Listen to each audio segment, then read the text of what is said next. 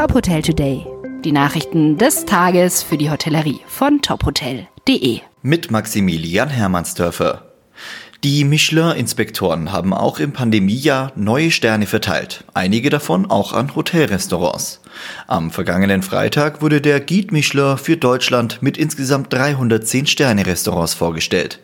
Darunter befinden sich 25 neue Restaurants mit einem Stern, drei neue Zwei-Sterne-Restaurants und ein neues Drei-Sterne-Restaurant. Bei dem neuen Drei-Sterne-Restaurant handelt es sich um das Tempore Schwarzwaldstube in Bayersbronn. Die gesamte Liste aller ausgezeichneten Restaurants finden Sie auf unserer Homepage.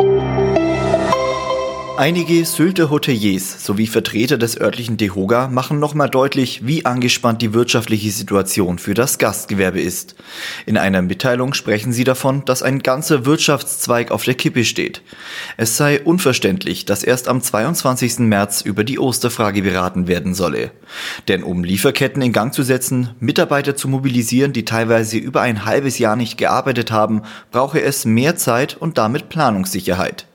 Bayerns Ministerpräsident Markus Söder sagte am Samstag bei einer Bezirksvorstandssitzung, in den nächsten zwei Wochen entscheidet sich, ob wir Osterurlaub oder Osterlockdown haben werden.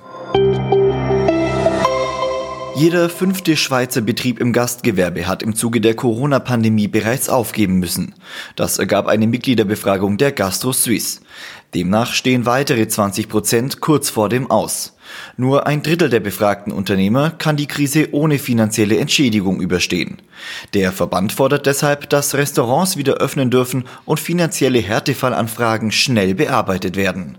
Weitere Nachrichten aus der Hotelbranche finden Sie immer auf tophotel.de.